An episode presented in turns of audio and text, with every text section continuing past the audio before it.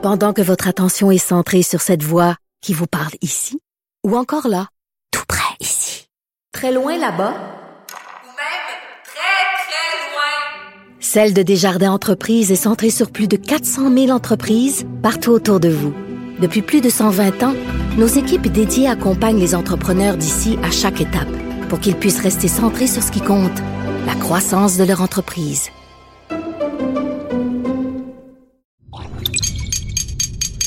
Cube Radio.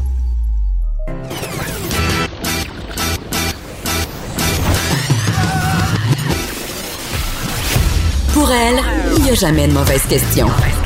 De 13 à 15, Les effrontés. avec Geneviève Peterson.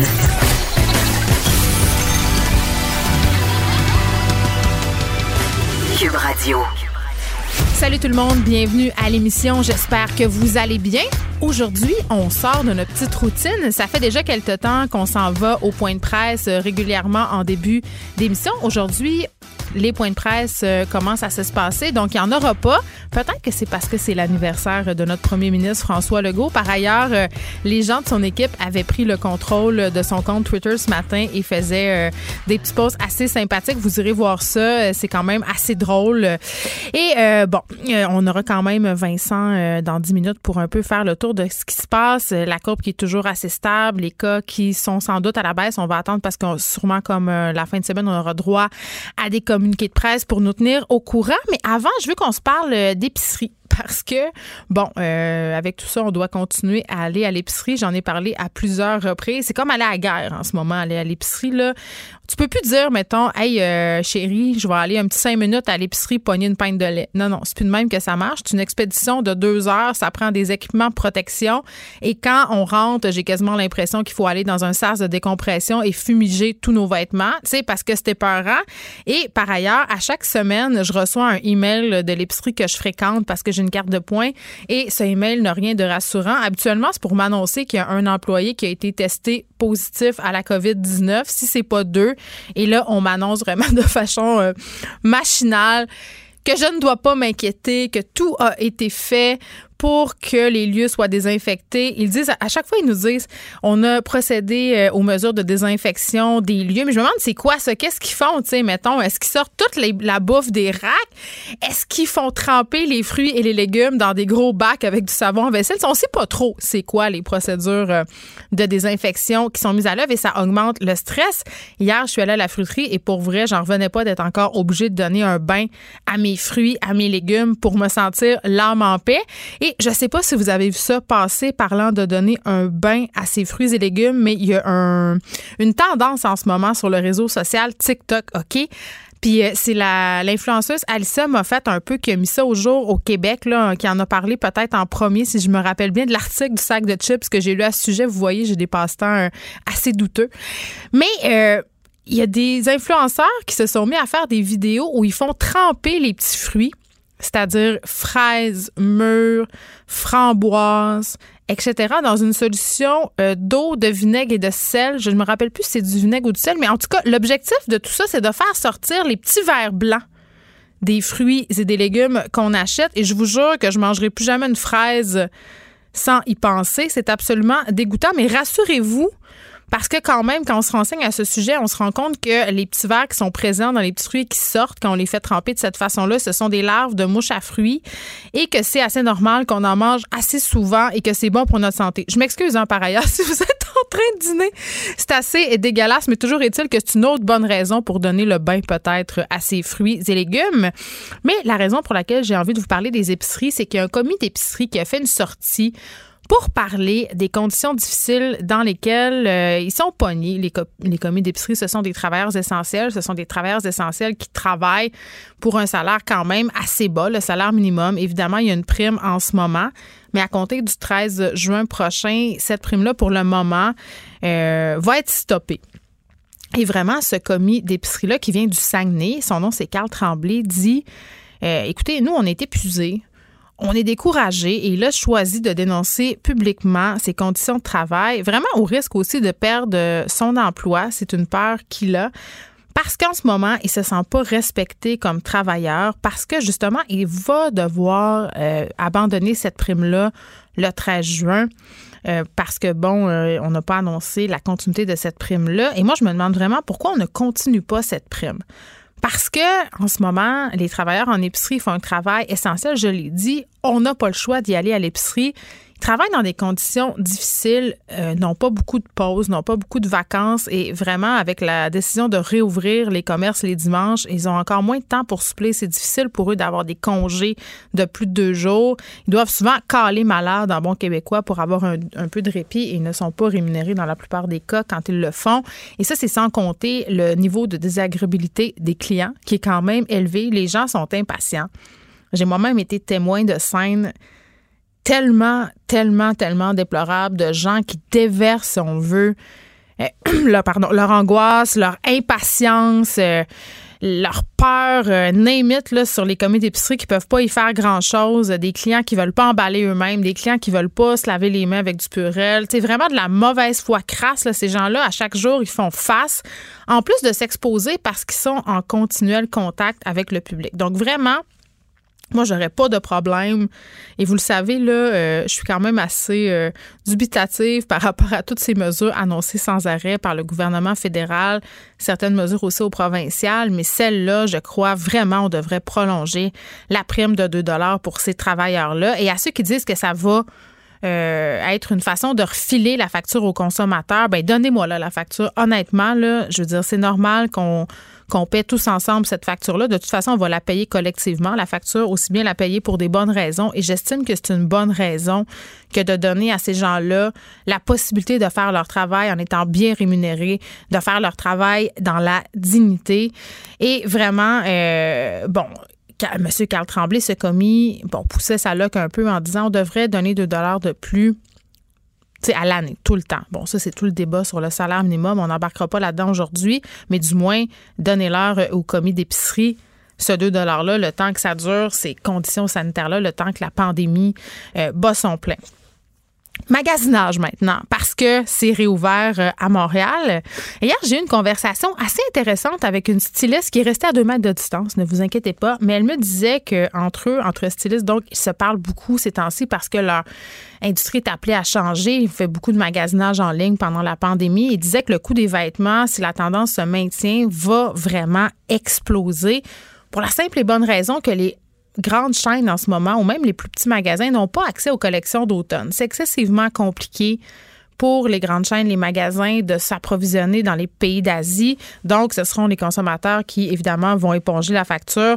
Moins de linge disponible. Euh, dans, les magasins à l'automne, donc des vêtements plus chers. Et je me disais, dans toute cette réflexion sur notre consommation, sur notre surconsommation même, c'est peut-être une bonne chose qu'on ait moins de disponibilité. Mais non seulement ça, je me disais, écoutez, le magasinage vraiment va diamétralement changer pour quand même un méchant petit bout. Le flanage, le lèche-vitrine, euh, tu sais, le magasinage comme on le connaissait, c'est fini. Vraiment, là, euh, il y a certains magasins au centre-ville de Montréal parce que je me posais la question sur l'essayage. Tu sais, on, va essayer des vêtements. Il y a du monde euh, qui vont essayer des vêtements pour le fun, dans vie. Là, on s'entend qu'en ce moment, c'est pas le temps d'aller essayer des vêtements pour le plaisir. Mais euh, quand même, parfois, il faut essayer différentes tailles, euh, différentes coupes aussi pour voir. Et les magasins procèdent euh, aux essayages et mettent les vêtements en quarantaine par la suite. Donc, c'est la façon qu'on a trouvé pour euh, que tout ça puisse se dérouler en sécurité. Mais je me dis, on s'est habitué à acheter en ligne. Est-ce que la clientèle va être au rendez-vous étant donné ces changements-là aux habitudes de magasinage, c'est-à-dire euh, on pourra plus flâner, on pourra plus essayer tant que ça pour le. Sais, je veux dire, c'est quoi l'intérêt d'aller dans un magasin en ce moment? Euh, pour le plaisir, tu sais, le commerce au détail était déjà en crise. je sais pas. Je me dis que ce sera rien pour ramener les gens en boutique. Il y a plusieurs commerçants qui sont en grande difficulté, puis pas ceux, euh, pas juste ceux qui sont au centre d'achat. Plusieurs euh, commerçants qui vendaient des vêtements, je pense entre autres euh, au boutique Redmond qui s'est placé récemment à l'abri de ses créanciers. Vous allez me dire, ça allait déjà mal avant la crise. Oui. Sauf que en même temps, cette marque-là n'a pas su se renouveler, ça c'est une chose, mais la crise va vraiment venir mettre le clou dans le cercueil aux marques, euh, aux compagnies qui déjà avaient des difficultés avec toute cette crise que le commerce euh, au détail euh, traverse. On va se parler aussi des écoles aujourd'hui à l'émission. J'aurai le président d'un comité de parents. On va parler entre autres de la rentrée, mais d'un message et de des messages que j'ai reçus sur Facebook à propos des parents qui se demandent vraiment comment ils vont goupiller tout ça, le matériel électronique, les ordinateurs. Là, paraît qu'à prof, ça marche vraiment mal sur les tablettes.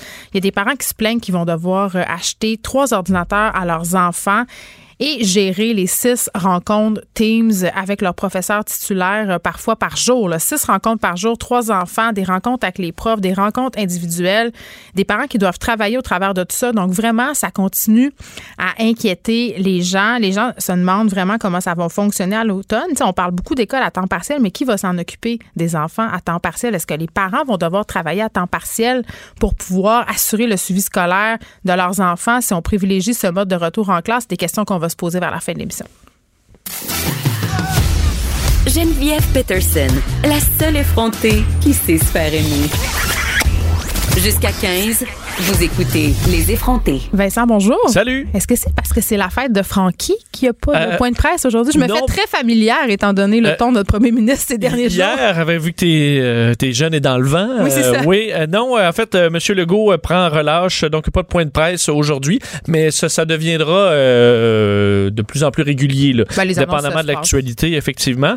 Euh, mais et c'est effectivement son anniversaire aujourd'hui, mais il travaille euh, tout de même à l'Assemblée nationale parce qu'il se va s'y rendre pour répondre aux questions des partis d'opposition aujourd'hui. Ça, on a seulement fait ça trois fois euh, depuis, euh, depuis le retour des travaux parlementaires. Alors, euh, François Legault, au lieu de répondre aux questions des journalistes, va répondre aux questions de l'opposition. Et euh, d'ailleurs, plusieurs se présentaient, euh, je les voyais du coin de l'œil à l'Assemblée nationale, masqués euh, presque pour tout le monde. Alors tout le monde semble respecter la nouvelle euh, façon de faire recommandée par euh, les autorités de la santé publique. Mais on reçoit quand même le bilan euh, aujourd'hui via communiqué du gouvernement du Québec. 70 nouveaux décès, donc un bilan encore assez lourd. Euh, 614 nouveaux cas, donc euh, légèrement en hausse par rapport aux derniers jours. 700. Toujours en bas des 700, effectivement, mais c'est une augmentation. On n'a pas les chiffres dans les, dans les hôpitaux, par contre, pour l'instant, mais c'est le bilan qu'on a aujourd'hui. Bon, euh, il y a cette canicule qui s'en vient, là, par ailleurs. euh, si vous habitez Montréal, c'est déjà très, très chaud comparativement à ce matin. Le, le mercure qui grimpe en hausse. Et ça, quand même, ça inquiète euh, les gens qui officient dans le milieu de la santé. Vincent. Oui, beaucoup d'inquiétudes par rapport à aujourd'hui, demain au Québec, alors qu'on est frappé par une première petite canicule. Euh, fin du mois de mai, on n'était pas prêt à ça nécessairement euh, dans le système de santé puisque, et Mme McCann l'avait confirmé hier, on avait un plan prévu pour le mois de juin. Euh, finalement, on est un peu plus tôt que prévu, alors on doit déployer des façons de protéger les gens dans le système hospitalier parce que c'est bien beau quand tu as une piscine creusée avec les enfants, 34 degrés, 41 avec l'humidex qui est attendu demain à Montréal. J'ai déjà parti ma clim, juste à dire. Ben, c'est ça. Il y en a qui, ont- qui sont équipés d'air climatisé et tout ça, mais on peut penser à des gens en confinement dans leur petit appartement, des fois surchauffés, et surtout dans des hôpitaux, des chambres non climatisées et dans les CHSLD. Euh, hier, M. Legault euh, disait que 97% des CHSLD avaient une zone fraîcheur. Euh? Bon, une zone fraîcheur, c'est une, euh, dans certains cas, une petite une seule pièce là, qui est rafraîchie où on peut aller installer les pensionnaires. Le problème, c'est qu'on ne peut pas le faire présentement en raison de la COVID-19. Euh, on ne peut pas non plus, au dire de M. Arruda, euh, envoyer du, du vent dans ton visage. Oui, hier, je parlais euh, justement à un médecin à ce sujet-là, puis il disait, écoutez, quand même, il y a une façon de le faire sans contaminer les personnes, s'il y a le port du masque et tout ça. Donc, ça reste quand même du cas par cas, mais c'est vrai que ça va être compliqué. Et c'est sans compter le personnel qui travaille et qui porte l'équipement de protection. Imagines-tu 35-40 degrés, masque, visière, blouse. L'enfer. Mais attends, il y, a- il y a une photo très, très drôle qui a circulé euh, sur Internet. Là, je parle encore du sac de chips. Mon Dieu, on dirait que je m'appelle juste là. C'est ta source. Mais non, mais il y a une infirmière euh, en Russie qui a été réprimandée parce qu'elle s'est mise en bikini sous sa sous sa blouse. On la voyait littéralement, elle avait sa visière, sa blouse et par, par de, en dessous un bikini. On sa blouse était très transparente, donc on voyait. ça a dû euh, perturber certains pensionnaires, les ramener un peu à la vie. Je sais pas si c'est confortable. Les personnes Ça doit te couler dans Ben, le dos. Je sais euh, pas, mais euh, c'est le mais moyen on- qu'elle avait trouvé. Mais effectivement, c'est difficile. D'ailleurs, aujourd'hui, Marguerite Blais, euh, la ministre responsable des aînés, disait euh, qu'on. En fait, on- c'est ça qui est un peu particulier. Là. On dit qu'il faut, que, il faut faire preuve de créativité Ah, ça, je t'aboute. Dans Là, là, le mot créativité, se renouveler, là, c'est les deux mots qu'on pourrait mettre un petit peu au rencard pour un petit bout. Oui, c'est sûr que c'est un peu fourre-tout sur euh, j'ai pas de solution, arrangez-vous. Ouais. C'est un petit peu ça. Euh, ma- Faut ma- se réinventer. Madame Blais disait on va autoriser la climatisation par toutes sortes de moyens, euh, notamment la, loca- la location d'unités extérieures de climatisation. Donc, il y a des compagnies qui peuvent euh, louer de l'équipement euh, euh, et travailler avec les entrepreneurs pour essayer de trouver des façons de faire. Mais effectivement, on ne doit pas projeter l'air directement. Ça fait que là, il faut que tu t'envoies l'air à côté. J'ai une idée pour Madame Blais, euh, puisqu'il faut faire preuve de créativité. Euh, Quand j'étais pauvre, quand j'étais étudiante euh, à l'université, il faisait très, très chaud dans mon appartement de la rue du Parc et on avait mis au point un système de climatisation maison. On, on prenait un gros bol, on allait acheter de la glace au dépanneur, on mettait un ventilateur en face. Oui, on ça le marche. dirigeait. Ben, ça marche un certain temps. Un certain Le temps. temps que la glace fonde, ça veut dire, mais Ça, ça, fait, pas baisser l'humidité, par contre. Euh, non. Non plus. L'effet à long terme, je pense qu'il est plus dévastateur. Ou dans les petits appartes, on prend des fois un bain frais, mais le bain semble euh, Mm. pas toujours accessible, malheureusement, pas assez souvent en CHSLD. Alors, bref, on va essayer de trouver des solutions. Est-ce qu'on en a clairement et d'établi?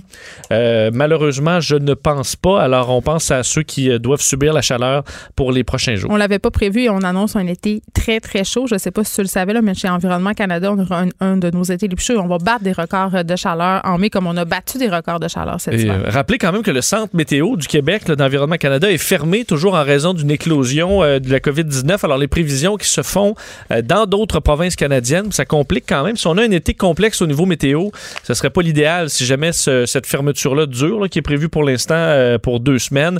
Mais c'est une surcharge de travail importante pour euh, les météorologues d'Environnement Canada à l'extérieur du Québec qui doivent maintenant faire les prévisions et l'analyse euh, de données euh, en quantité là, pour le Québec. Et là, Justin Trudeau qui se montre, euh, en fait, qui est troublé par la situation dans les CHSLD en Ontario. Oui, une histoire euh, qui va être à surveiller parce qu'on aura le fin détail tantôt, mais euh, Justin Trudeau, dans son point de presse, a lâché plusieurs informations. La première, les militaires au Québec et en Ontario, ben, leur mission est renouvelée, euh, entre autres à la, demande du gouvernement du Québec hier, euh, qui a fait donc euh, le, souhait que les militaires restent ici. On parle là, on est maintenant à presque 1500 militaires qui sont dans des établissements au Québec. Alors, ce sera poursuivi pour une durée indéterminée, alors que ça devait se terminer le 12 juin. Alors, on va, on, va prolonger ça au-delà du 12 juin. Et M. Trudeau, qui parlait au début, tout début de, de- de- d'un rapport fourni par les militaires au gouvernement, faisant état de situation troublante dans les CHSLD en Ontario. Beaucoup moins de militaires en Ontario, là, 285, mais eux ont fait un rapport envoyé donc aux autorités pour dénoncer des situations qualifiées de horribles dans les CHSLD. Donc, est-ce que c'est comparable ontariens. au Québec? Ben, Est-ce que c'est ça qu'on est en train de découvrir? ben, pratiquement, parce que selon ceux qui ont obtenu l'information, entre autres Global News a obtenu euh, le- les- des extraits de ce rapport, et ce qu'on y retrouverait, entre autres, euh, la présence donc de coquerelles, nourriture avariée Euh, dans des résidences où on laisse les, euh, les résidents dans des couches souillées sans bain pendant des semaines. Euh, on parle d'employés qui passent à de nombreuses reprises de secteurs chauds à froid, des conditions donc qualifiées d'horribles, presque abusives, voire abusives, selon les militaires qui étaient, qui analysaient entre autres sur 20 critères les, bon, par exemple, le, le- le- le- le personnel, le port de l'équipement, et sur 15 des 20 critères, on parle de haut risque, là, alors vraiment que ça va pas du tout.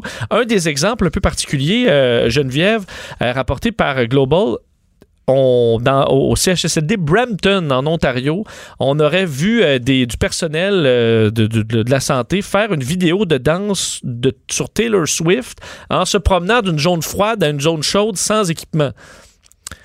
Alors, c'est beau les vidéos euh, virales qu'on voit un peu partout de personnel qui danse, c'est bien le fun, mais euh, pas à en mettre euh, la, la- la sécurité des résidents Mais- à risque. Mais on aurait vu du personnel danser sur du Taylor Swift à sais, gauche, à droite, dans les zones chaudes et froides. J'ai vu quelque chose, moi, qui m'a un peu perturbée. Tu sais, l'humoriste, je sais pas si on peut encore l'appeler comme ça, mais Michel Mambara, Oui. qui travaille dans les CHSLD en ce moment, a posté une photo de lui sur Facebook avec une infirmière, un peu pour remercier, ou je pense une préposée, je sais pas si c'est une infirmière ou une préposée, la dame avec qui il a pris la photo, ont enlevé leur masque et leur équipement de protection pour prendre la photo. Il spécifie bien que c'est seulement pour le temps de la photo, mais moi, quand j'ai vu ça passer, je me suis dit, Hmm, quand même, c'est drôle. Ouais. C'est, bon. faire des photos, faire des vidéos, faire des, des, des trucs de Taylor Swift, c'est une chose. là. Je pense qu'on veut détendre l'atmosphère, mais pas au détriment de la sécurité des gens. C'est pour ça que ce rapport, euh, d'ailleurs, Justin Trudeau a dit avoir parlé à Doug Ford, le premier ministre ontarien, euh, dans les dernières heures, et lui-même, Doug Ford, euh, va dévoiler les, le- fait ce qu'on retrouve dans ce rapport-là cet après-midi. Alors, on est en attente de- des détails de ce rapport accablant, mais qui montrait donc qu'on n'est pas seulement, euh, c'est pas seulement au Québec qu'on a de graves problèmes. Par ailleurs, on apprenait que la protectrice du citoyen fera enquête sur les CHSLD ici au Québec. Oui, et euh, assurément, c'est le début là, peut-être d'une série d'enquêtes sur ce qui, se, ce qui se sera passé euh, dans les CHSLD, ce qui se passe toujours, malheureusement. Euh, la protectrice du citoyen, Marie Rinfrey, qui a confirmé qu'elle allait faire une enquête qu'elle qualifie d'impartiale et indépendante sur toute la crise de la COVID-19 dans les milieux d'hébergement pour les personnes aînées. Elle dit dans le communiqué, la crise actuelle se déroule dans des milieux de vie collectif déjà fragilisés où se manifestent des problèmes connus là, et nomme euh, manque criant de personnel, évidemment, des conditions de travail difficiles en raison de cette pénurie, fort taux de roulement, euh, suivi insuffisant des milieux privés par le réseau public. Et ça, ça a été dénoncé plusieurs fois par le protecteur du citoyen. Alors, une enquête qui prendra du temps, par contre. Le premier rapport euh, cet automne, mais en rapport final en automne euh, 2021.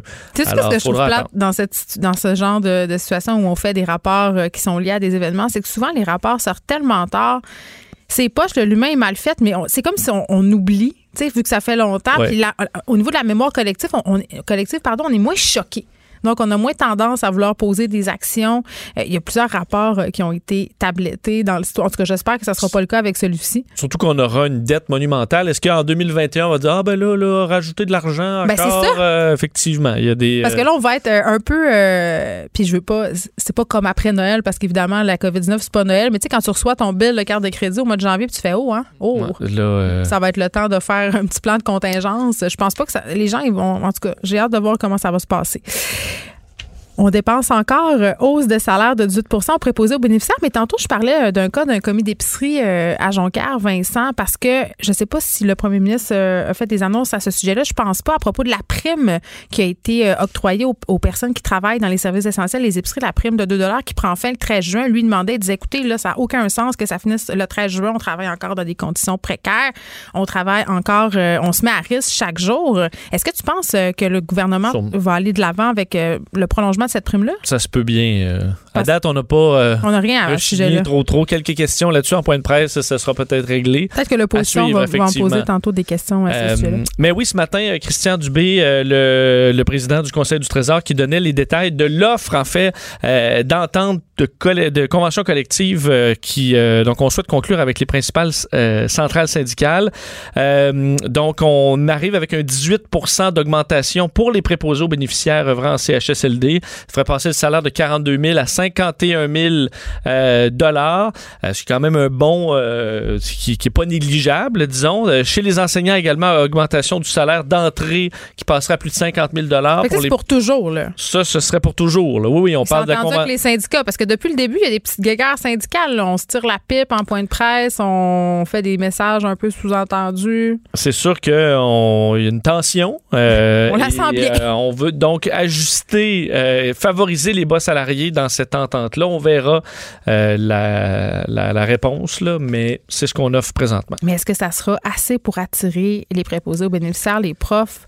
Parce qu'on le sait, le, salaire, c'est une chose, les conditions de travail aussi, en tout cas, selon moi, devraient être revisitées quand on dit les profs, dans les premières années, doivent faire 6-7 écoles en suppléance, n'ont aucune sécurité d'emploi. On les classes les plus difficiles aussi, souvent, quand tu commences dans les quartiers euh, les plus toughs où tu as plusieurs élèves à besoins particuliers. Donc, je pense qu'à un moment donné, il va falloir avoir une réflexion systémique sur à quel point, quand on fait rentrer des employés dans une profession, on les traumatise, entre guillemets. Ouais, oui. T'offres pas longtemps les profs pour la plupart. Je pense que c'est un des métiers où il y a le plus de taux, euh, ironiquement, là, de décrochage au départ. Puis les préposés aux bénéficiaires, on s'en parle même pas. là. Entre autres, dans le milieu pour les infirmières, euh, professionnels en soins de santé, on veut justement travailler sur le le confort parce que Le fond, le problème de réduction fond, de, là. temps supplémentaire, euh, ajout d'effectifs parce qu'il n'y a pas seulement le salaire effectivement. Mais Euh, le temps supplémentaire, qui est un modèle de gestion dans plusieurs, euh, dans plusieurs hôpitaux, dans plusieurs centres aussi pour personnes âgées. Et je ne sais pas si tu as vu euh, le reportage de notre collègue Marc-Christine Noël, mais quand elle est allée dans un centre de ressources intermédiaires, les, les personnes qui sont souvent des femmes, je, je trouve ça drôle de souligner, mais c'est quand même ça, ben, ils sont obligés de faire trois, quatre places pour arriver. Tu sais, à un moment donné, c'est sûr que c'est pas attrayant. Puis quand j'entends le premier ministre chaque chaque jour au point de presse, essayer de dire qu'il faut redorer la profession, la rendre plus sexy, entre guillemets, aux yeux du public. Je me dis, ben, commençons peut-être euh, par revoir ces conditions-là et ça sera, euh, je sais pas, déjà plus attrayant parce que je sais pas toi, mais moi, je serais pas tentée euh, d'aller d'aller être infirmière, préposée aux bénéficiaires, prof quand j'entends tout ça. Effectivement, effectivement.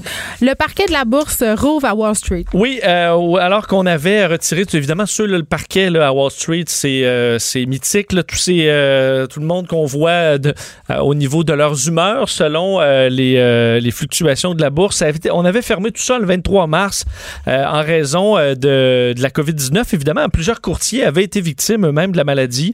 Alors, on utilisait tout simplement les échanges électroniques. Mais depuis ce matin, c'est reparti à Wall Street en version euh, réduite. Par contre, moins de gens. là, tout le monde est divisé avec des plexiglas. Oui, c'est ça, parce que Oui. ce qui est typique de Wall Street, c'est vraiment l'espèce de free fall qu'il y a dans le milieu, cette espèce de bouillonnement absolument incroyable. Là, je comprends que ça sera plus tout à fait ça. Non, effectivement, on se promène plus partout en criant. là. Alors, il y a des zones, euh, des masques. On recommande d'ailleurs aux courtiers de ne pas utiliser de transport en commun, par exemple, pour pas euh, Et con- mon contaminer. c'est compliqué. À La New York, circulation. Quoique là, il y a moins de trafic encore, mais c'est pas long que ça reprend. On le voit même ici à Montréal. Il y a une grosse différence. Pour vrai, depuis la réouverture des commerces, là, moi, je le vois en m'en en voiture chaque jour, plus de trafic. Oui, surtout avec les travaux qui s'ajoutent Oh. euh, aussi. Alors, euh, c'est ouvert. D'ailleurs, aujourd'hui, euh, pour souligner cette ouverture-là, je dirais, les marchés euh, sont, étaient dans le vert. Des bons là, de plus de 2% un petit peu partout euh, sur, les, euh, sur les indices boursiers. On a une grande confiance à un retour rapide euh, de la, des performances économiques aux États-Unis. Entre autres, on a des nouvelles on sur dope l'économie aux États-Unis pour que ça arrive. Tu le sais. Là. Je- je- je- Est-ce que Wall Street est Wall Street est un peu déconnecté de Main bulle. Street Ben, présentement? Ouais. Mais euh, certains se demandent est-ce que ça va. euh, C'est foiré. Mais où, Dans pas long. où plusieurs s'inquiètent de ça, mais est-ce que c'est l'inverse? Puis dans le fond, ben. Les gens J'aimerais sont penser ça. par la bourse et, euh, Ouais. et on y va. Mais la Alors- bourse, c'est ça. C'est beaucoup. euh, y a- oui, il y a des données chiffrées et c'est très, très précis, mais il y, a- il y a un facteur quand même très feeling du consommateur dans Oui. cette histoire-là. Quand les marchés s'emballent ou descendent trop, euh, il y, a- il y a le côté, je, je sais pas, tu sais. Il y a le côté. C'est très, très particulier, la bourse, pour ce côté feeling-là qui peut influencer notamment beaucoup, beaucoup certains titres. C'est quand même assez particulier. En tout cas, ça va être curieux à suivre, peut-être intéressant. Moi, je fais partie de la famille, je pense, des optimistes. C'est du moins peut-être euh, là que je veux me placer quand je regarde la débarque compris mes placements. Bon, mais là, mais la débarque est, de, est beaucoup compensée. Je là, regarde plus, là. Tu me dis c'est aujourd'hui que je devrais peut-être regarder pour peux- regagner un petit peu de positivisme. tu auras peut-être perdu un peu, mais beaucoup moins qu'au mois de mars. On termine euh, du côté des États-Unis, un gouverneur, un gouverneur américain, pardon, dans l'embarras. Oui, euh, et euh, elle est bien connue, euh, Gretchen Whitmer, qui est la gouverneure démocrate du Michigan, Mm. où il y a des manifestations contre elle. Vous vous souvenez des manifestations armées, là, euh, parce que c'est une démocrate qui était assez euh, plus sévère au niveau du confinement, Ouais. euh, qui était dénoncée par certains de ses citoyens. Mais c'est fait, euh, elle est dans l'embarras, euh, Geneviève, parce que son, euh, selon une, une publication Facebook. OK, Bon, une source sûre. propriétaire d'une entreprise d'hivernage de bateaux. Dans le nord du Michigan, a raconté sur sa page avoir reçu euh, l'appel d'un homme qui demandait à mettre son bateau à l'eau pour le long week-end euh, férié du Memorial Day, où d'ailleurs euh, euh, la, la gouverneure avait accepté qu'on un certain déconfinement. Et lorsqu'on lui a expliqué qu'on n'avait pas le temps parce qu'on avait pris trop de retard, il aurait dit ben le fameux- savez-vous je suis qui là? Quelque chose du genre. En fait, il aurait Non. précisé qu'il Oh était non. Le mari de la gouverneure Ah, monsieur et demander si ça fait une différence. Non, ça, c'est la pire chose. Tu, tu ne dois pas faire. Si tu veux être sûr que ça soit sorti publiquement, c'est la phrase clé à dire. Écoute, je pense pas qu'elle était très fière de son mari parce que Oh! c'est devenu viral, euh, Ben oui. évidemment. D'ailleurs, du côté de la gouverneure, on a refusé de, de- de- de commenter. Mais effectivement, c'est que la gouverneure avait autorisé la reprise de certaines activités dans le nord de l'État, entre autres Le bateau. euh, là où est son bateau et son chalet. Euh, et là, le mari qui s'essaye, ça paraît mal. Évidemment, euh, peut-être que la gouverneure n'a absolument rien à voir là-dedans. D'ailleurs, euh, manque de jugement par ailleurs. mais la société confirmé, a expliqué que M. Mallory avait euh, été compréhensif lorsqu'on lui avait expliqué qu'on ne pouvait pas mettre son bateau à l'eau, mais sans nier nécessairement l'histoire. Hmm. Alors, euh, Peut-être que les propriétaires de l'entreprise ne sont pas des démocrates. Je dis ça de ben, c'est euh, du Ah! moins euh, le Tad, analyse. Tad Doker, c'est lui qui a écrit ça sur les réseaux sociaux. Et, Faites euh, vos recherches. un des problèmes, c'est que cette gouverneure est, est fait partie de la liste des candidates Oups, candidats possibles à la vice-présidence avec Joe Biden. On Alors, est-ce un que- épisode de House of Cards. Ben, c'est ça. Est-ce Est-ce qu'il a été payé? Est-ce qu'il a été payé? tu sais? Ça arrive au pire moment Euh, Timing quand is tu everything, hein? devenir colistière. À suivre.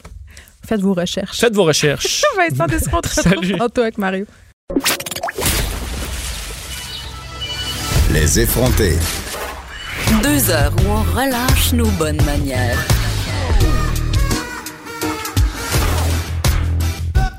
Cube Radio. J'ai menti, je vous ramène euh, Vincent Dessereau pour une nouvelle qui vient de tomber qui va intéresser bien des gens, je pense, Vincent. Oui, euh, c'est nos collègues du Devoir qui viennent de publier dans les dernières minutes un article concernant les campings euh, qu'on annoncerait donc dès demain le plan de réouverture des campings du Québec. Euh, c'est ce que le Devoir a pu constater dans des échanges courriels internes du ministère du Tourisme. En fait, selon des informations qui ont été transmises par erreur au Devoir, ce qui est un peu gênant. Le plan concernerait l'ouverture des campings, de même que des chalets euh, en cellule familiale. Alors, donc, certaines façons de faire. Des informations, puis je vous cite ce que le Devoir raconte. Les informations auraient été obtenues par un chroniqueur plein air d'un média concurrent, ce qui a initié des échanges de communication interne. Il va falloir préparer des lignes et en informer le cabinet du premier ministre. Ça devrait sortir incessamment, se note un conseiller politique de la ministre Caroline Proux. Alors, Bon, ben, euh, eux, ils se préparent des lignes, puis nous, on prépare nos lignes pour aller pêcher dans des chalets. Et le prix des Voilà. chalets va exploser cet été parce que personne ne peut aller en vacances. Ça va être vraiment la folie. Et j'aurais envie de dire euh, euh, que j'aille le camping. Qu'est-ce que tu veux que je te dise? J'aille bien ça. il va falloir que tu restes encore euh, en ville. Je vais faire du glamping. Ben, on me disait, j'entendais des courtiers dans le domaine euh, des chalets qui disaient c'est la frénésie, là, parce qu'il y en a qui veulent à tout prix se trouver un chalet, sortir de la ville. Et effectivement, il y aura du, euh, des, des réservations beaucoup pour sortir un peu de la ville. On verra si cette euh, bonne nouvelle se confirme demain. Euh, Puis c'est quand même une, une bonne chose que ce soit des bonnes nouvelles qui est filtrées. Moi, j'essaie d'avoir Oui, les choses du bon je côté. suis tout à fait d'accord. Parfait. Alors, euh, parlons maintenant vraiment changement complet de registre. Triste histoire qui finit bien. Une jeune femme qui avait été portée disparue il y a un an et demi a été retrouvée à Windsor, en Ontario, vendredi dernier. J'en parle avec Ghislain Vallière, que vous connaissez bien, euh, participe souvent aux effrontés, porte-parole du service de police de l'agglomération de Longueuil. Monsieur Vallière, bonjour. Bonjour, ça va bien? Oui, ça va bien. Écoutez, euh, c'est une bonne nouvelle. On a eu quelques rares fois où des cas de disparition sur le long terme se sont soldés par euh, justement euh, les retrouvailles de la personne. Juste pour rappeler un peu les faits, cette jeune femme-là qui a été retrouvée, elle était au cinéma avec sa mère quand elle est disparue. Elle est sortie à deux reprises, je crois, pour aller chercher de l'eau et la troisième fois, elle n'est jamais revenue. Donc, on n'avait plus de nouvelles de cette jeune fille qui s'appelle Paula. Paula, pardon, Paula, c'est le nom de sa mère. Euh, James Laura euh, est la fuguée plus jeune et là, a été retrouvée euh, un an et demi plus tard. Pourquoi ça a été si long, M. Vallière, avant qu'on la retrouve? Ben, écoutez, il y avait énormément de d'échanges qui avaient été effectués avec nos, nos policiers et sa Mhm. famille, des amis, des proches, mais à chaque fois, on tombait sur des pistes qui terminaient en cul-de-sac. Faut comprendre que dans son passé, euh, la, la jeune femme avait déjà eu des relations avec des gens criminalisés, euh, également dans le milieu prostitutionnel, et l'un d'entre eux, entre autres, euh, avait déjà été euh, euh, impliqué dans des dossiers de fausse production de fausses cartes d'identité. Donc, notre hypothèse à ce stade-ci, c'était probablement que c'était cette personne-là qui avait peut-être pu lui fournir une fausse identité ou quelqu'un de son entourage. Et effectivement, ce qui a fait en sorte qu'elle a pu si longtemps passer sous les radars, malgré qu'on ait vérifié dans les morgues, euh, au niveau des aéroports, euh, au niveau des frontières avec les autres provinces, avec les autres corps de policiers, mais également avec toutes ces cartes personnelles qu'elle pouvait utiliser, jamais elle ne refaisait surface. Alors ça, c'était étonnant. Donc là, c'est la raison pour laquelle on avait médiatisé, et là, il faut comprendre c'est une personne adulte. là. C'est très rare qu'on fait ça. On a médiatisé cette disparition. Elle avait également une ordonnance placement forcé en santé mentale, ce qui nous donne le pouvoir de le faire. Sinon, pour une personne normale, on- en moins d'en- d'enjeux de, euh, de, de- une personne intenterait pour sa vie, on ne peut pas médiatiser le fait que quelqu'un n'est pas revenu à la maison. Il, ça peut être de son choix de ne jamais revenir. C'est comme c'était, euh, c'est comme, Monsieur Valère, juste pour les gens qui sont pas familiers, là, puis moi-même, je suis pas sûre de comprendre. C'est comme ça était sous tutelle. Donc, pour cette raison-là, vous aviez le droit de publiciser ou de médiatiser, si on veut, sa disparition. Exactement. Au niveau de la santé mentale, il y a des exceptions qui font en sorte que la personne, dans son intérêt personnel, au niveau de sa sécurité, de son, de, Mm. de son développement qui peut être compromis par elle-même ou par d'autres, euh, qui pourraient l'influencer au niveau de sa sécurité, on peut ordonner que si la personne est retrouvée où qu'elle soit et qu'elle est adulte, un peu comme une mineure, on peut la forcer à nous suivre et utiliser les moyens nécessaires pour, pour euh, l'y contraindre.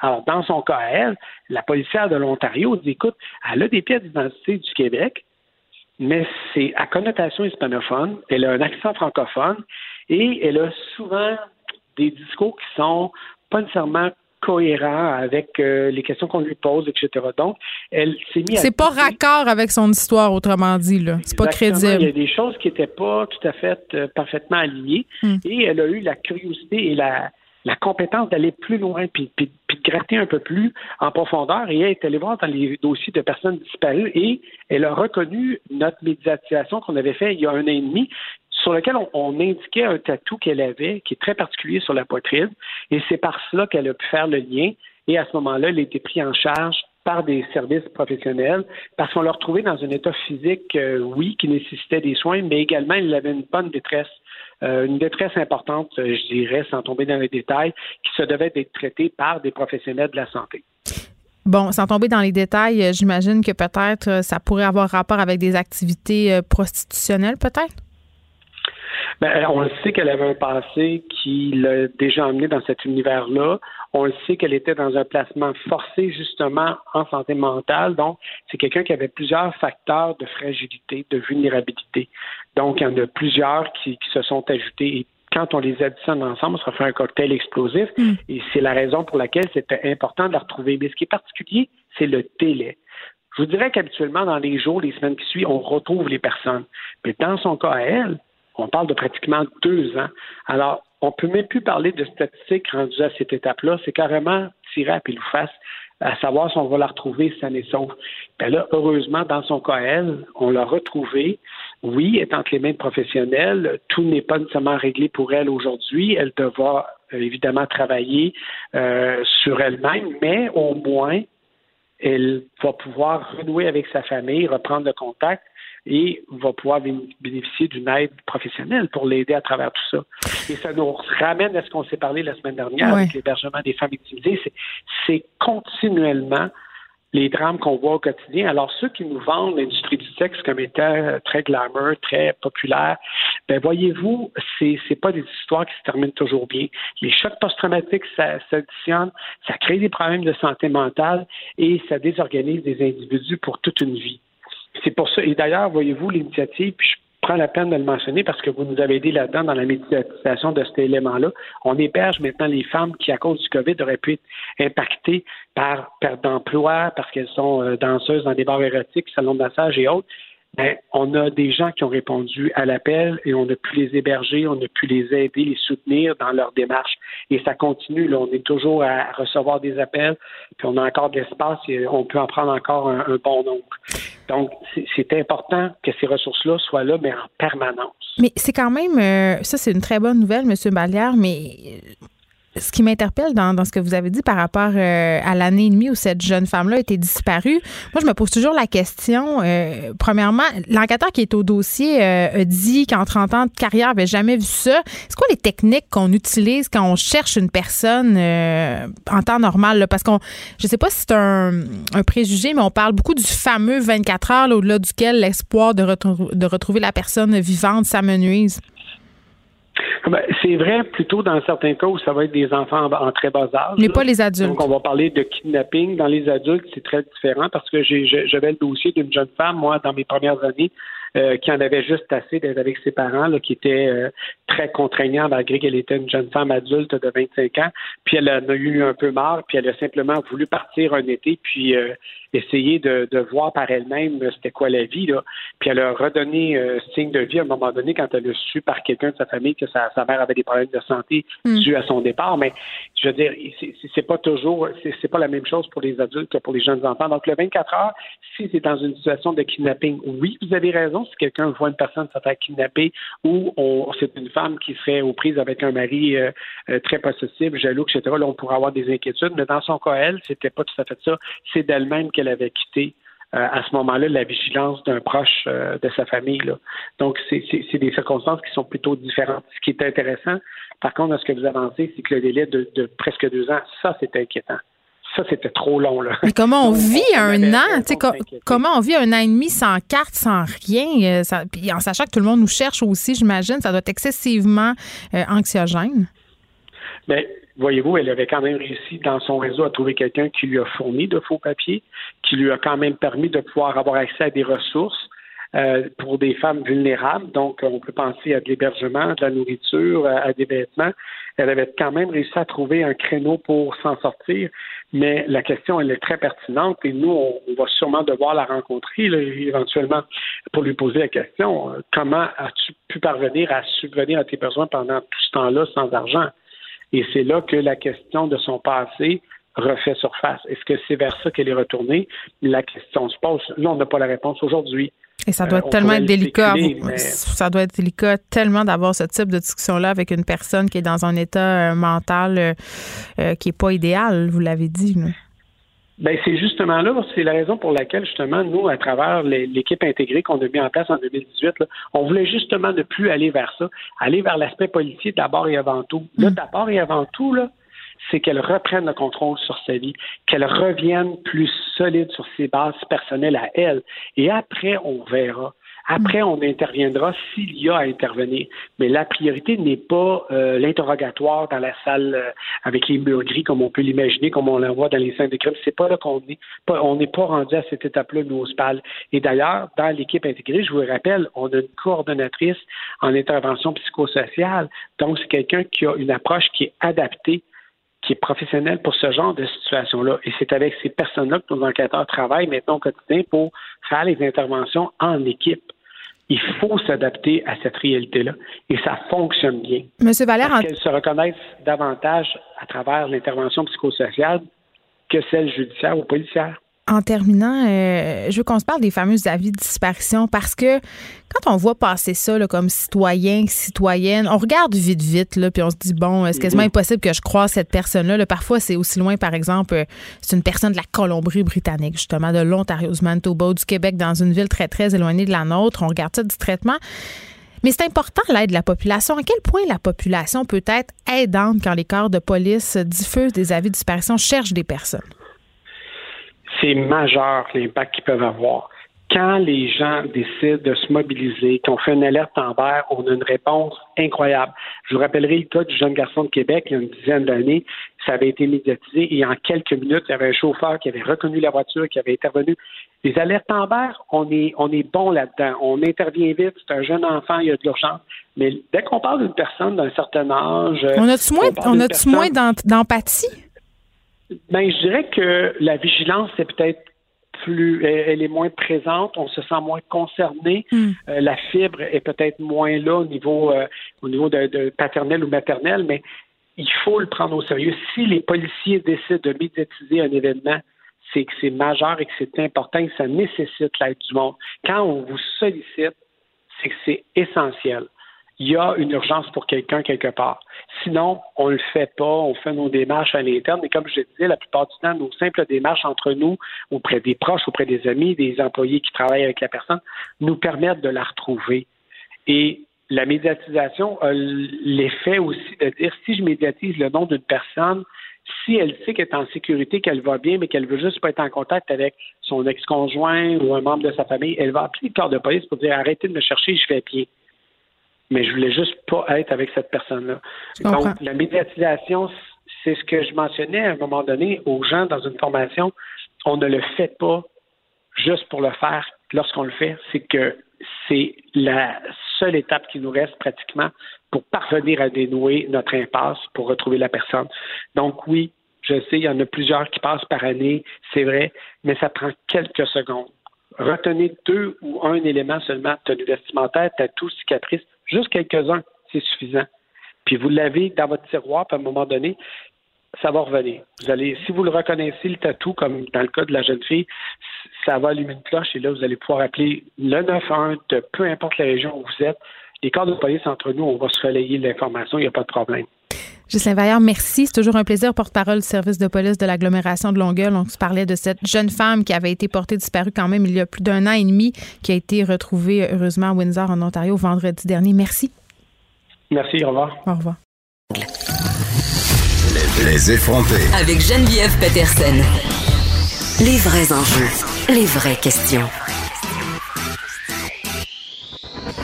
Vous écoutez Les effronter. Un article qui a attiré mon attention dans le devoir de ce matin, des oncologues qui craignent que l'on voit une explosion de cas de cancer du sein suite à la COVID-19 à cause de la baisse du nombre de mammographies. J'en parle tout de suite avec le docteur Sarkis Météressian, chirurgien oncologue au Centre universitaire de santé McGill. Docteur Météressian, bonjour. Bonjour. Écoutez, euh, combien on fait de mammographies au Québec par an? Euh, à peu près peut-être 250 000. Puis là, ce que je comprends, c'est qu'en ce moment, ces 250 000 mammographies-là, elles sont sur pause. On fait aucun examen.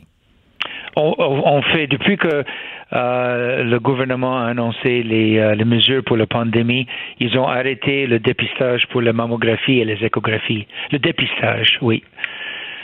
Mais non seulement le dépistage, mais corrigez-moi si je me trompe, il y a des patientes qui ont déjà eu un cancer du sein et qui ont vu leur mammographie annuelle reportée au calendrier. Là, ils ne savent pas quand est-ce qu'elles pourront être examinées. Oui, c'est ça. Ça, c'est vrai aussi parce que chez nous, par exemple, euh, on a arrêté les mammographies pour les euh, mammographies de suivi.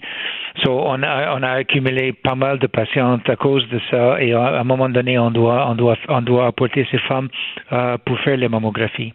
Et ça, ce sont des femmes qui sont majoritairement âgées, euh, docteur Météressienne, euh, dans la cinquantaine, la soixantaine, ou c'est vraiment des femmes de tous les âges?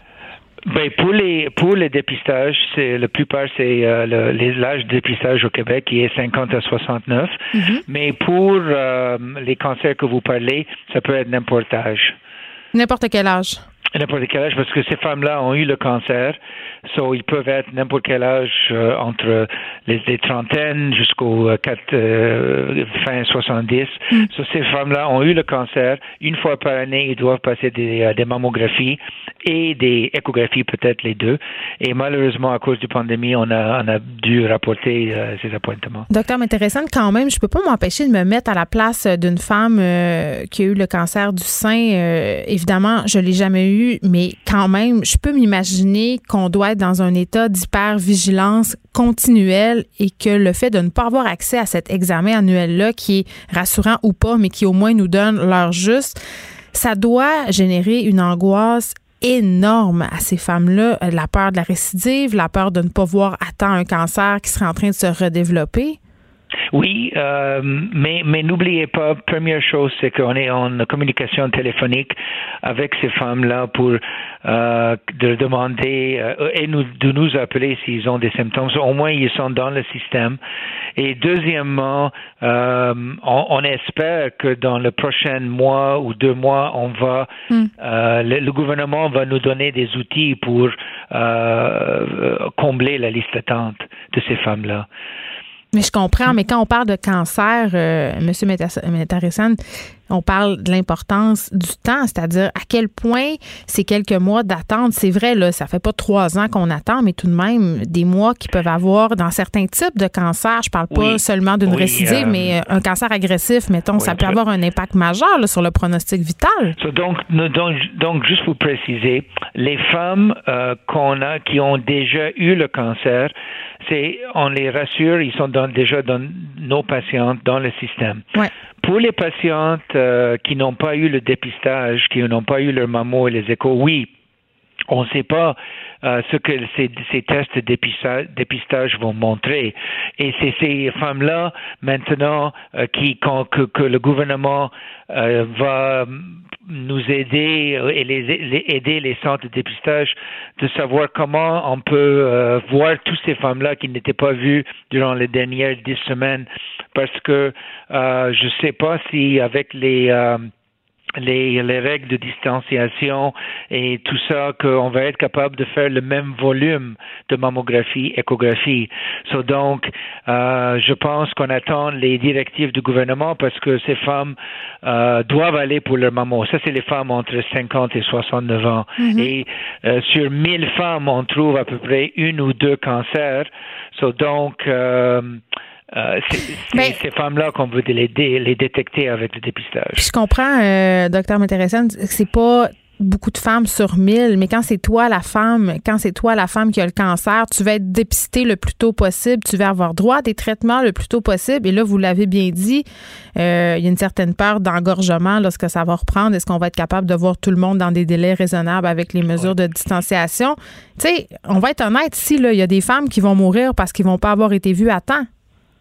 Mais ça, ça c'est quelque chose euh, Ben. que, que je dirais, je dirais pas aussi loin, parce que euh, le cancer du sein a, a différents stages et surtout les, les, les, les euh, cancers qu'on détecte avec les mammographies sont de bas stage, euh, quelquefois stage euh, 0 ou stage 1. OK.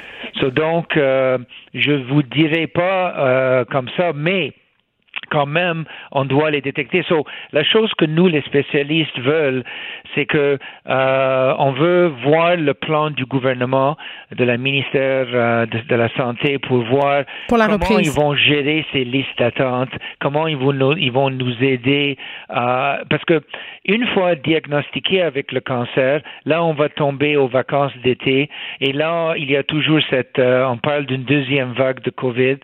So, on veut voir c'est quoi le plan pour pour voir ces patients. Bien, en tout cas, selon le ministère de la Santé et des Services sociaux, le plan de reprise là, du programme de dépistage va être publié dans les prochains jours. Et il y a certaines régions, évidemment, qui vont reprendre plus rapidement que d'autres. On peut s'imaginer que dans la, la région de la CMM, c'est-à-dire Montréal les environs, ça sera plus tard. Euh, donc, il faudra certainement pour ces patientes-là euh, être euh, euh, attentives et attendre les directives. Euh, pen- cependant, parlons quand même de l'angoisse encore, parce que moi, ça me, ça me sort pas de la tête. Oui, je comprends. Oui. Euh, bon, il y a des femmes en ce moment qui ont des symptômes, OK? On- Oui. qui, qui, par exemple, se découvrent une bosse dans un sein ou qui ont d'autres types de symptômes qui sont habituellement liés au cancer du sein. Est-ce que vous pensez qu'il y a des femmes qui s'empêchent d'aller consulter ou d'aller à l'hôpital à cause de la pandémie? Oui, mais deux choses. Premièrement, si une femme détecte une, euh, une bosse, elle peut au moins communiquer avec son médecin de famille ou bien son gynécologue. Il- elle peut avoir une consultation avec un spécialiste du sein. Euh, le- le- L'enjeu, c'est que oui, on a des femmes qui ont peur de venir dans les hôpitaux euh, pour être pour être vues. Et on veut les rassurer qu'il n'y a pas de souci. Si vous avez un boss, euh, euh, les hôpitaux sont bien préparés pour vous protéger contre le COVID avec les masques, euh, la désinfec- euh, désinfection. So, on veut pas que les femmes restent à la maison parce qu'ils ont peur. On veut qu'ils viennent et euh, qu'on peut les traiter parce qu'on veut pas que ce cancer-là euh, n'est pas vu à temps. So, j'espère que je peux rassurer les gens qui nous entendent pour dire si vous avez un problème, communiquez avec votre médecin de famille et Si on vous va en avez un. si vous avez un, ouais, c'est un autre, c'est C'est un autre dossier. Docteur euh, Métérissa, vous parlez de bosse, mais est-ce qu'il y a d'autres symptômes euh, concernant le cancer du sein Oui. auxquels on pourrait être attentive? Mais on, on veut toujours que les femmes euh, soient regardent, euh, soient vigilants, regardent leur sein en fait, et s'ils voient que la, il y a que, que la peau euh, est, est rentrée en dedans, ou il y a découlement du mamelon, changement de couleur de la peau, euh, ils voient une bosse, ils doivent consulter tout de suite leur médecin, même si le, méde- le médecin de famille ne peut pas les voir en, en personne il peut au moins euh, faire une téléconsultation et euh, au moins il peut écrire une consultation pour nous dans les hôpitaux euh, où il y a des centres spécialisés pour le cancer du sein et on va voir ces, ces femmes-là. Le souci c'est que les femmes, c'est pas toutes les femmes qui vont remarquer qu'ils ont un problème. Euh, là, euh, j'ai eu l'air un peu alarmiste quand même. Euh, finissons cette entrevue sur une bonne note parce que certains experts qui disent que oui, c'est dommage là, de devoir attendre plusieurs mois afin d'avoir accès à une mammographie, deux, trois mois, mais normalement, une mammographie, ça se fait tous les deux ans, mais il y a certains pays où, par exemple, l'Angleterre, c'est aux trois ans. Donc, en ce moment, on est quand même dans un délai qui est raisonnable. Oui, on peut pas, on, on peut pas dire qu'il y a cette, cette souci, euh, anxiété, on ne peut pas le créer, mais c'est la seule chose que si j'étais une femme qui est en train d'écouter ça, c'est que je veux savoir c'est quoi le plan parce que c'est pas euh, on va avoir euh, beaucoup plus d'une liste d'attente. So, est-ce qu'on va ouvrir les soirs? Est-ce qu'on va ouvrir les fins de semaine? Comment on va euh, gérer toutes ces femmes-là? Parce qu'il y a les femmes qui doivent aller pour leur maman pour ces mois-ci. Il y a les femmes qui ne sont pas allées pour les mamans les deux derniers mois. So, comment ils vont faire tout ça, toutes ces femmes qui vont euh, rentrer dans le système? Mm. et on attend les directives du gouvernement. Clairement, il va falloir euh, s'adapter. Docteur Sarkis, Météressiane, merci, chirurgien oncologue au Centre de- universitaire de santé McGill. Merci de nous avoir parlé. Au revoir. OK, bienvenue, au revoir. Les effrontés. Avec Geneviève Peterson. Les vrais enjeux, les vraies questions. Vous écoutez Les effrontés. C'est drôle, hein? Avant que la crise de la COVID-19 s'abatte sur le Québec, on discutait souvent ici à cette émission de la crise du logement à Montréal, dans d'autres villes du Québec aussi. On parlait beaucoup aussi du dossier Airbnb qui contribuait largement à cette pénurie de logements. Et dès que la COVID-19 a pris de l'ampleur ici au Québec, on a commencé à s'imaginer que peut-être ça aurait des effets sur justement euh, cette industrie des logements en location, Airbnb. Et vraiment, la pandémie a complètement chamboulé les entreprises euh, de location à court terme. Ça a des impacts majeurs. On en parle avec Guillaume Lavoie, chargé de cours à l'École nationale d'administration publique, expert en économie collaborative et politique publique. Bonjour, Monsieur Lavoie. Bonjour. Bon, euh, on le sait, là, il y a beaucoup de gens hein, qui comptaient euh, sur un revenu supplémentaire euh, grâce à Airbnb. Et là, ces gens-là, en ce moment, ils peut-être un peu moins, voir leur budget coupé drastiquement à cause de la COVID. On a vu des histoires un peu de panique sur les médias sociaux au début de la pandémie, là, des réservations qui étaient prises depuis plusieurs mois, annulées, Airbnb qui vient rechercher de l'argent. C'est quand même tout un coup de poing que que mangent en pleine face finalement euh, ces gens-là? Ben, pour tous ceux dans l'industrie touristique en général, ça a vraiment été, là, c'est comme si vous appuyiez les deux pieds sur le frein, plus le frein à main. Alors, tout a arrêté de manière absolument majeure et on sait que pour l'avenir, ça va être très, très difficile. Même si on déconfine, euh, on peut présumer qu'il n'y a pas beaucoup d'Américains qui vont être en visite au Québec cet été. Alors, ça affecte tout le monde.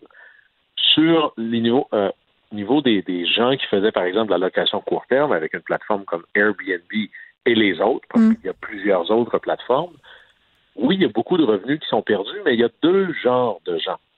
Il y a ceux qui prévoyaient louer leur chez eux, par exemple, parce qu'ils pensaient passer une semaine euh, chez leur mère au Saguenay-Lac-Saint-Jean, donc euh, leur chez eux à Montréal était libre une semaine.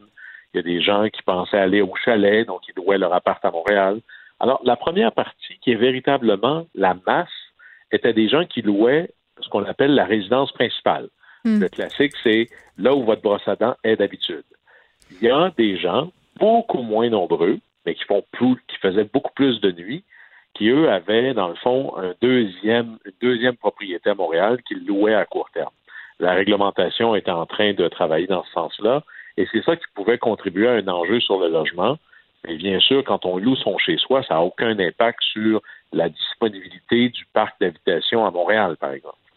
Ça, il n'y avait pas d'enjeu à ce moment-là. Puis en même temps, c'est difficile euh, de pas regarder ça avec un petit sourire en coin parce que l'industrie du logement, euh, en fait, de, du logement locatif euh, à court terme comme Airbnb a souvent fait face à de sévères critiques. Et dans les derniers mois, on a vu beaucoup de propriétaires qui s'étaient étendus un peu trop. C'est-à-dire avaient pris des hypothèques sur plusieurs propriétés et ces propriétaires-là, en ce moment, manquent de liquidité, sont pas capables de les rembourser sans les remplir de clientèle Airbnb, leur Oui, euh, ceux qui avaient fait ça, évidemment, c'est un peu comme si. Puis là, là-dessus, on va les mettre dans la même catégorie que des hôteliers. Mm. Si vous avez investi du capital pour développer, euh, un, je dirais, un actif qui vise à que accueillir des touristes et qu'il n'y a plus de touristes, ben vous avez une rencontre pas agréable avec votre banquier.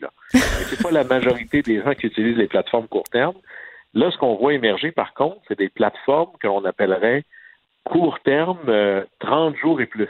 Donc, moyen terme, finalement, disons-le. Oui, exactement, mais il y a beaucoup de gens qui voyagent, des travailleurs autonomes, encore plus maintenant, alors que l'on peut travailler de la maison, qui, qui se disent, ben moi, j'aimerais peut-être vivre à Montréal euh, deux ou trois mois pour un contrat ou autre, et moi, pour avoir habité six mois de temps à l'hôtel, c'est peut-être pas le meilleur endroit là, comme feeling. Alors, il se développe des plateformes où les gens vont aller louer votre chez vous euh, pour un mois, deux mois, trois mois, et ça, c'est complètement légal. Et malgré toute l'opposition idéologique qu'ont certaines villes face aux plateformes, il n'y a pas de loi contre ça. Là. Alors, vous avez des, des, des, plateformes, Airbnb peut servir à ça, vous avez copa.co ou encore homads.com qui se spécialisent dans le 30 jours et plus. Alors ça, on va voir ça émerger un peu plus, des séjours un peu plus longs. Puis en même temps, euh, Monsieur Lavoie, euh, il y a des gens qui pensent qu'il y a certains propriétaires qui pourraient être tentés de remettre, si on veut, leur appartement sur le marché normal, c'est-à-dire le marché de la location régulière avec des baux annuels. Et ça, ça pourrait contribuer à freiner, si on veut, la pénurie de logements qui fait rage un peu partout au Québec. Dans une certaine mesure, et ça c'est vrai, par contre, ça, nous va, ça va nous montrer que les plateformes euh, de, de logement court terme, d'abord, la première chose, c'est que la pandémie a fait ce que la réglementation sur laquelle j'ai travaillé avec le gouvernement du Québec mm. était en train de faire. C'est-à-dire, si vous louez chez vous, c'est correct. Si vous louez une autre propriété, ben là, il va falloir demander la permission. C'est un peu ça que la pandémie a fait pour nous. L'autre chose, c'est qu'on va se rendre compte que tout le monde est coupable dans pourquoi on manque de logements au Québec. Ben, peut-être parce qu'on n'en construit pas assez. D'ailleurs, les très, très bas taux d'intérêt ont fait qu'il s'est construit beaucoup de condos. Hmm. Donc, un marché de la vente et moins un marché de location. Il y a le fait que la population augmente plus que ce qu'on construit. Alors, dans toutes les villes, les plateformes de logement sont un facteur de la crise de logement, mais c'est un petit pourcentage des raisons nombreuses de ça. Puis là, en plus, M. Lavoie, on apprenait que le, marché des maisons, c'est-à-dire l'achat de maisons, recule. Là, les maisons qui vont euh, retrouver, si on veut, un prix semblable à il y a deux, trois ans, ça aussi, ça va un peu nuire à cette industrie euh, locative. Ça va peut-être devenir plus tentant pour certaines personnes d'acheter. Là, je connais plusieurs euh, gens dans mon entourage en ce moment qui disent, oh, il va y avoir des maisons avec des prix plus intéressants qui se sont mis à considérer acheter alors que l'année passée, c'était pas tout à fait une option. Et beaucoup de ça est lié au taux d'intérêt, taux d'intérêt qui n'arrête pas de baisser. C'est très drôle parce que je suis moi-même en train d'en magasiner une. Bon, puis c'est vrai que c'est moins cher ou faut attendre encore un peu? Ben, je vous dirais que euh, si on prenait un parallèle de la météo, l'immobilier, c'est une série de microclimats. on pourrait se dire, il y a quand même beaucoup de gens au Québec qui ont moins de revenus qu'avant, qui ont perdu leur emploi, qui ont eu besoin de la PCU, mais il y a beaucoup de gens au Québec qui travaillent, je ne sais pas moi, pour le système hospitalier. Ces gens-là n'ont mm. pas perdu une heure de salaire. Euh, si vous travaillez pour Hydro-Québec et c'est fort correct, ben, vous n'avez pas perdu une heure de salaire, on présume. Alors, ça dépend du quartier. Peut-être que dans des quartiers avec des condos, ça sera comme des bulles. Marché, c'est ça. C'est-à-dire que dans certains quartiers où les condos sont plus petits, c'est des nouveaux acheteurs, première propriété. Peut-être que là, ça va bouger un peu. Dans des quartiers comme Royal, Outremont, ou encore. Mais là, de toute euh, façon, ça bouge jamais, c'est juste des millionnaires.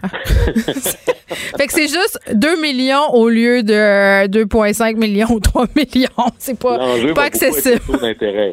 Exactement. Peut-être que plein de gens vont se dire moi, je veux être comme le gouvernement fédéral et comme le gouvernement du Québec, je vais avoir une grosse, grosse dette. Et là là. Qui vont faire ça.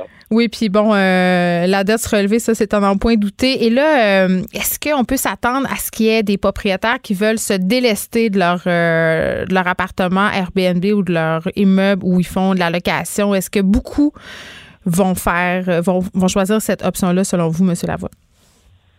On va le voir. Personne ne le sait pour sûr. D'abord, prenons conscience qu'ils ne sont pas si nombreux que ça. Alors, c'est un, classique. Oui, ça a l'air beaucoup. Euh, on en parle beaucoup d'Airbnb, mais c'est pas tant que ça.